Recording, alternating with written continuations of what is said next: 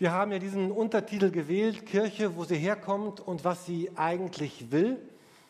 Man könnte ganz platt sagen, eine Kirche möchte hoffentlich oder wahrscheinlich das, was Jesus möchte, weil dann, dann wird sie die Kirche, die, die er sich gedacht hat. Wir waren ja letzte Woche eine Woche im Urlaub. Marc hat eben schon nett darauf hingewiesen, dass wir einen besonderen Hochzeitstag haben. Marc, danke, dass du die Zahl nicht erwähnt hast, weil wir wollen diese 25 gar nicht so in die Mitte stellen. Äh, jedenfalls wir sind sehr froh, dass wir keine silbernen Kronen bekommen haben. Und das, äh, genau, 25 Jahre und wir hatten Urlaub. Ich, wir waren das erste Mal auf der liebsten Ferieninsel der Deutschen. Ich meine jetzt nicht Sylt und ich meine nicht Rügen, sondern wir waren auf Mallorca. Und es war wirklich, wirklich schön. Es war wunderbar. Es war traumhaft. Der Flug klappte, das Auto klappte, das Apartment war toll. Danke für den Tipp, Christopher. Das Essen war klasse und, und trotzdem,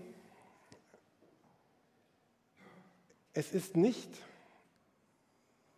das Ziel meines Lebens, Urlaub auf Mallorca zu haben.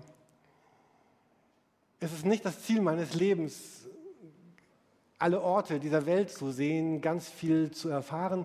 Wir haben schon so eine Liste mit den nächsten Orten, wo wir auch hinwollen, wenn es denn zeitlich und finanziell klappt. Aber dennoch, es ist nicht, es ist nicht die Mitte meines Lebens. Es, es geht nicht darum, wunderschöne Orte aufzusuchen und wunderschöne Stimmungen zu erleben. Die Bibel sagt, einmal wird es den, den Himmel geben und, und Gott beschreibt den Himmel als einen, der, als einen wunderschönen Ort. Manchmal haben wir Angst, dass der Himmel nur aus, aus Wolken und Wölkchen und Halleluja-Gesängen auf Wolken bestände. Der Himmel wird ein Ort sein und wir werden sagen, Mallorca ist nichts dagegen und wo immer ihr dieses Jahr im, im Urlaub wart. Manche gucken vielleicht gerne Herr der Ringe, da gibt es ja diese manche Szenen in Bruchtal, da wo diese Elben, Elfen, Elben wohnen. Heißt das Bruchtal, oder, Marc? Ja, also ich, ich stelle mir vor, ein Teil des Himmels wird auch so aussehen und es wird auch viele andere Teile des Himmels geben, die wunderbar sind. Und Gott will, dass wir einmal im Himmel sind, dass wir einmal den Himmel genießen, dass wir frei sind von Fragen und Herausforderungen. Aber das ist nicht das Programm für unsere Jahre hier auf der Erde. Hier ist ein anderes Programm angesagt. Kirche, wo sie herkommt und was sie eigentlich will. Gott hat dieses Leben nicht so gedacht, dass er sagt, oh, hier ist eine, eine Last, der Arbeitszeit, da müssen wir durch und wir freuen uns auf unsere zwei, drei Wochen Urlaub jedes Jahr, sondern wir sollen in, dieser, in diesen Zeiten unseres Lebens leben, wo, wo nicht Urlaub ist, wo der Alltag ist, wo wir mit, mit Problemen und Fragen und Herausforderungen konfrontiert sind, wo wir, wo wir schwitzen und nicht schwimmen gehen können und wo wir arbeiten und nicht in der Sonne liegen und wo wir Fragen und Nöte haben und Jesus will nicht, dass wir uns irgendwie wegducken oder abtauchen oder sagen, wir ziehen das jetzt durch und warten auf den nächsten Urlaub, sondern er will, dass wir dem begegnen. Wir sollen uns nicht verkrümeln, sondern die Antwort auf die Fragen und die Nöte und die Traurigkeiten und die Herausforderungen dieser Welt hat Gott sich überlegt und hat sie Kirche genannt. Und diese Apostelgeschichte beschreibt ein bisschen, wie diese Kirche aussieht, wie Gott sich das Leben gedacht hat aber sie beschreibt noch viel mehr, wie diese Menschen aussehen, die diese Kirche gestalten. Weil Kirche gibt es ja eigentlich nicht als Kirche, sondern nur von Menschen, die sich zusammentun und sagen, wir sind die jetzt, wir bilden die, wir machen die. Marc hat schon zu Beginn einen Text vorgelesen, den wir noch einmal hier auf der Folie sehen. Das sind Worte, die, die Jesus sagt, kurz bevor er von der Erde weggeht und kurz bevor diese Apostelgeschichte startet.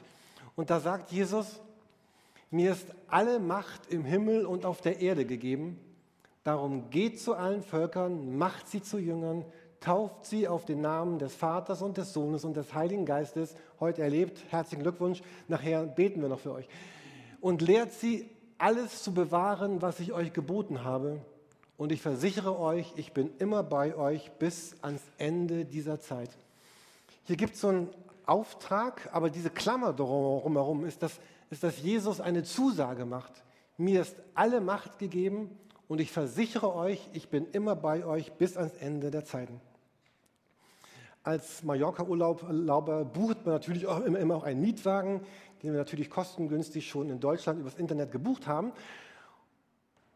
Aber dann ist es ja so, du buchst diesen Wagen, Wagen mit Vollkaskoversicherung und denkst, du bist rundherum abgesichert. Aber nein, wir haben dann noch die Goldversicherung. Die versichert dann all die anderen Schäden, die die Vollkasko ohne Selbstbeteiligung nicht absichert. Da fragt man sich, welche Schäden sollten da noch übrig bleiben? Aber dann haben die eine ganz lange Liste von all den Schäden, die nicht abgesichert sind, trotz der Vollkasko ohne Selbstbeteiligung.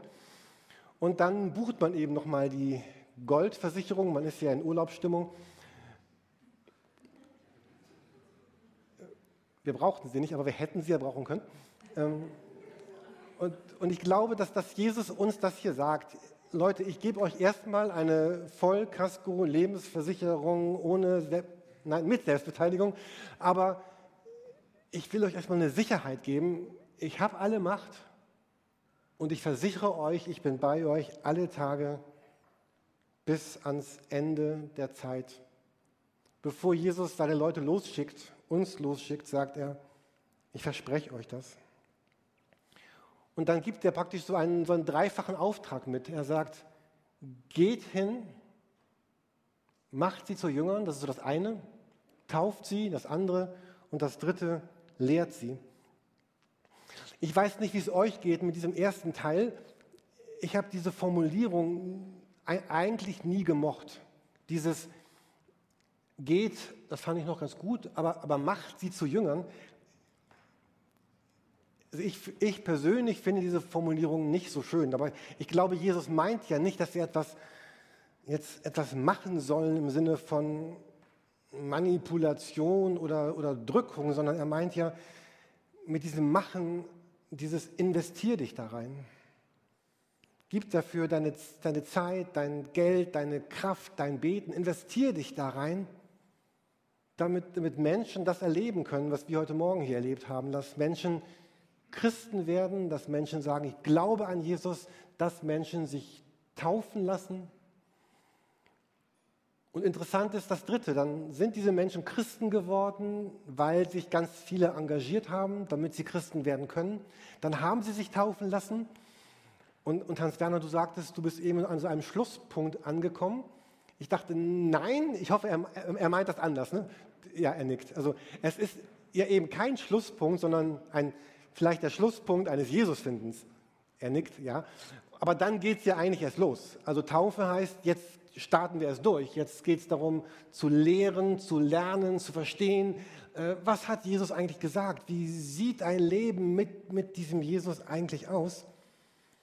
Und Jesus wünscht sich, dass Leute sagen, ja, da, da mache ich mit, da bin ich beteiligt, da steige ich ein. Ich möchte das tun, was, äh, was, was Jesus gesagt hat. Und vielleicht fragt ihr euch gerade, was hat das jetzt zu tun mit der Apostelgeschichte? Ich reagiere mal auf das viele Luft zuschaufeln. Ich verspreche euch, die Predigt wird signifikant kürzer, als sie sein könnte. Es ist wirklich total warm hier und die meisten von euch wurden ja nicht getauft heute Morgen. Aber es gibt so einen wunderschönen Text über die Taufe. Es gibt ganz viele, aber einen sehr schönen über die Taufe in der Apostelgeschichte, den ich euch vorlesen möchte und dann noch ein ganz paar Minuten was dazu sagen. Es geht um einen Philippus. Da liest man in der Apostelgeschichte 8. Zu Philippus aber sagte ein Engel des Herrn, geh nach Süden auf der einsamen Straße, die von Jerusalem nach Gaza führt.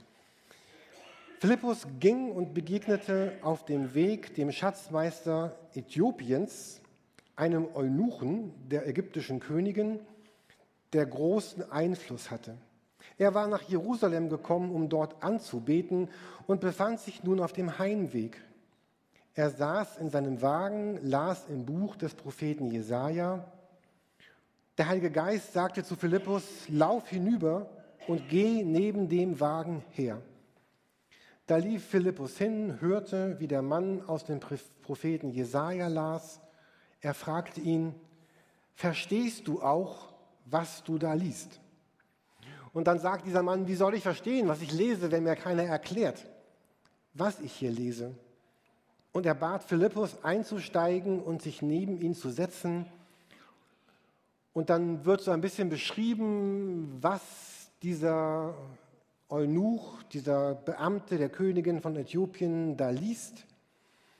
Und dann fragt er ihn, Philippus, sag mal, was hier steht, von wem spricht der Prophet? Spricht er von sich oder was sagt er eigentlich? Nee, sagt Philippus, der spricht von Jesus Christus, der gekommen ist, gelebt hat, gekreuzigt wurde, auferstanden ist. Und dann erzählt er ihm von Jesus. Und dann lesen wir hier in Vers 36, unterwegs kamen sie an einem Gewässer vorbei und der Hofbeamte meinte, sieh, da ist Wasser kann ich mich nicht hier taufen lassen? Er ließ den Wagen anhalten, sie stiegen in das Wasser und Philippus taufte ihn.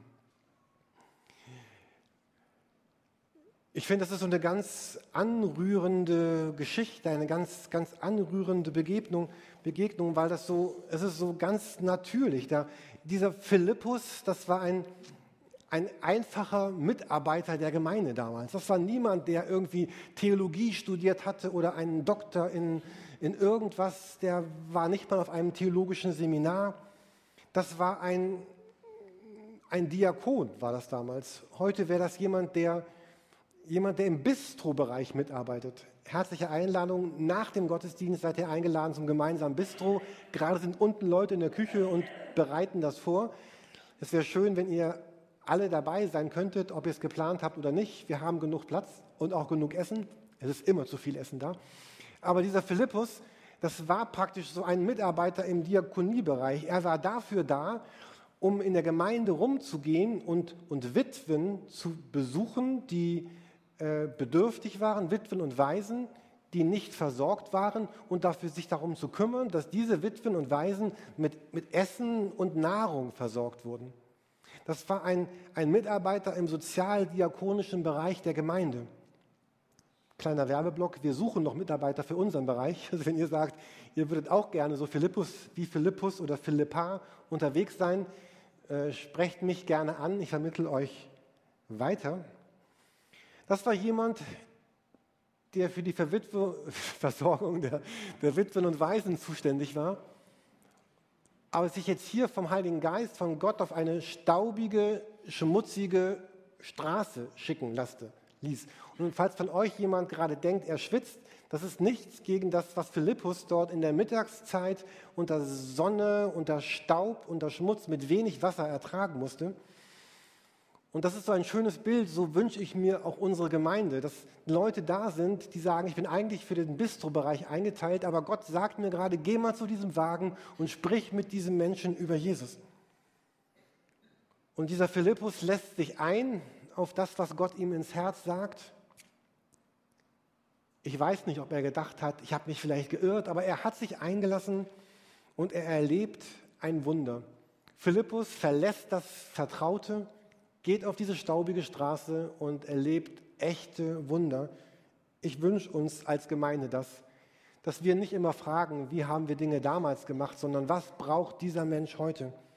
Was brauchen Menschen in Hamburg im Jahr 2017, 18, 2015? Was braucht unsere Gesellschaft heute? Und dieser Philippus hat sich auf das ganz Fremde eingelassen. Die Juden damals die hatten nicht so eine gute Beziehung zu Fremdlingen und schon gar nicht zu Fremdlingen, die Eunuchen waren. Und er hat sich darauf eingelassen. Und auch für diesen Kämmerer war das ganz fremd. Er verstand nichts. Er las Bibel und er verstand nicht, was er da las. Und ich genau finde, das beschreibt oft die heutige Zeit. Menschen um uns herum oder anders. Diese Zeit des christlichen Abendlandes ist, ist irgendwie vorbei. Diese Zeit, wo Kirche selbstverständlicher Teil von Gesellschaft, von Kultur, von Schule, von Sport, von Politik war, das, das gibt es nicht mehr. Viele halten Kirche für lebensfremd, manche sogar für lebensfeindlich.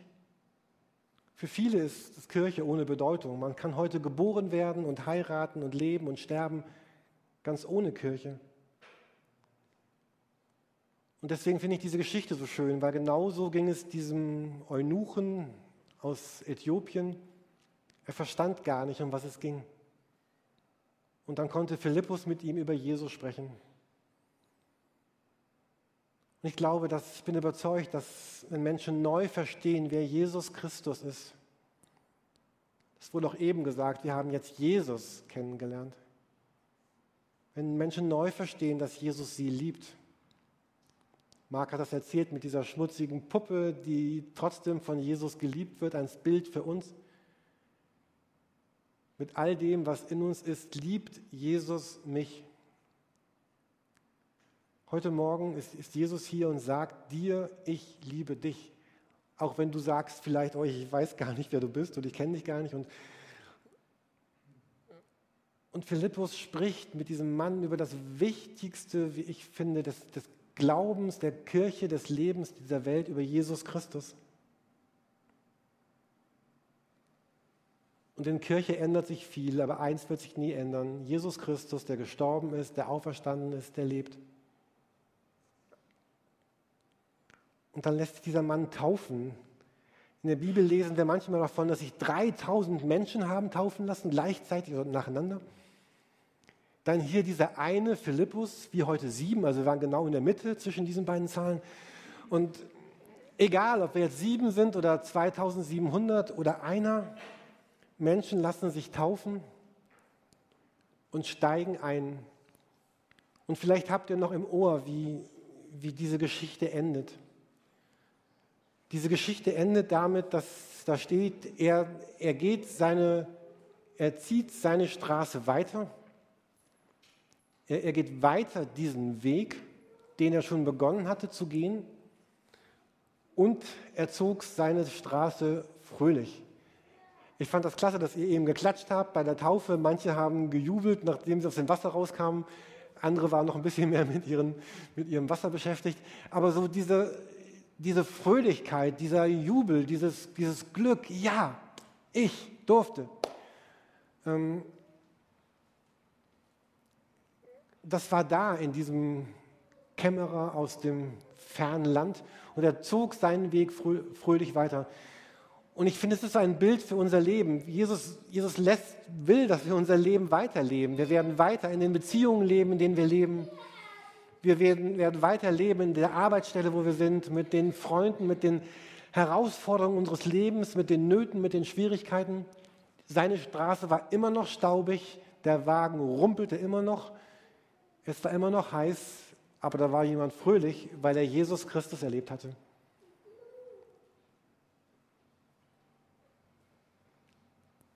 Ich stand auf diesem Balkon unserer Ferienwohnung in Mallorca, sah unten das Meer und dachte, was für ein Glück. Und das hielt die ganze Woche an. Ich wollte gar nicht weg, sondern nur auf meinem Stuhl auf dem Balkon sitzen und runter auf das Meer gucken. Aber ich war dann doch ein paar Mal drin, sogar einmal mehr als meine Frau, ich bin ganz stolz. Ähm, aber was ist das gegen dieses Glück, was, was dieser Mann erlebt haben muss dort, der Jesus Christus erlebt hat? Und was ist das gegen das Glück, das ich erlebt habe, als ich mit 17 Jahren Jesus Christus erlebt habe?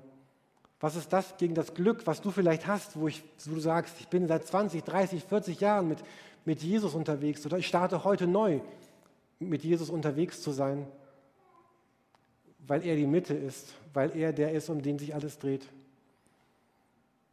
Ich wünsche euch von ganzem Herzen, die euch habt taufen lassen, die, die euch schon vor Jahrzehnten habt taufen lassen und vielleicht euch, die ihr euch nächstes Jahr taufen lassen wollt, Gottes Segen und zu erleben, dass er euch anrührt, dass er euch anspricht. Und wir wollen jetzt übergehen zu so dem letzten Teil dieses Gottesdienstes, wo wir noch einmal gemeinsam singen werden. Und, wir singen, weil wir sagen, das, ist, das sind Gebete, die wir, die wir sprechen, die wir sagen, mit Gott in Berührung kommen. Und vielleicht magst du diese Zeit nutzen, um in Berührung zu kommen mit Jesus. Vielleicht sagt er dir etwas in dein Herz hinein. Und eingebunden in dieser Zeit werden wir für euch sieben, die euch habt taufen lassen, noch einmal ganz besonders beten. Lasst euch ansprechen von Jesus. Er ist die Mitte unseres Lebens, er ist das Zentrum der Geschichte, er ist der, der uns von ganzem Herzen liebt.